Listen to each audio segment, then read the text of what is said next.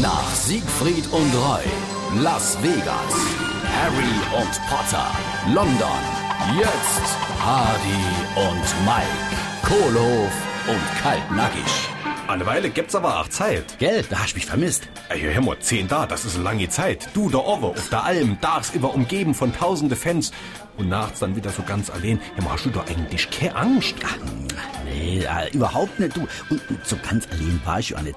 Ich habe nämlich, aber saß keinen weiter, ich habe doch für so Hilfe eine von den Assistentinnen dabei gehabt. Und die hat auch noch Bell mitgenommen. Und da konnte man, wenn es uns ein bisschen langweilig war, einfach ein bisschen kicken. Was, da haben ihr zwei einfach mal so ein bisschen ganz entspannt rumgekickt. Ja, genau. Welche Assistentin waren das?